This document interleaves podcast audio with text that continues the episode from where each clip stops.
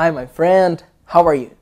Today we do the review of present perfect. A revisão de present perfect. Present perfect é simples. É algo que começou no passado e continua no presente.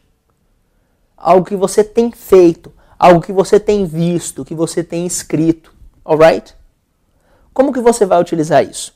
Você vai pegar o, a pessoa, I, you, they, we, eu, você, eles, nós. Vai colocar o have, que significa tem em inglês, e o verbo no particípio. Eu tenho feito isso. Eu tenho visto muitas coisas. Eu tenho estudado muito. Example: I have studied a lot. Eu tenho estudado muito. I have seen my friends lately. Eu tenho visto meus amigos ultimamente. I have spoken in English. Eu tenho falado em inglês. Isso é no affirmative. No negative, você só vai colocar, ao invés de have, vai dizer haven't, que é o have not. Você pode dizer também, I have not walked. Eu não tenho caminhado. I have not done exercises. Eu não tenho feito exercícios. Mas a redução do have not, que é haven't, é muito mais usada. Ok? You haven't studied Spanish. Você não tem estudado espanhol. You have studied English. Você tem estudado English.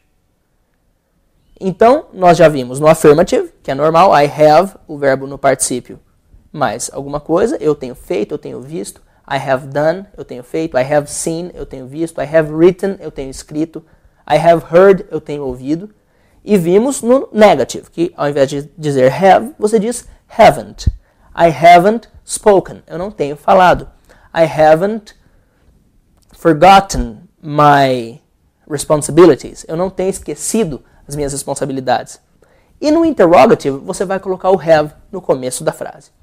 Have you done exercises? Você tem feito exercises? Para responder, você vai dizer yes, I have. Sim, eu tenho.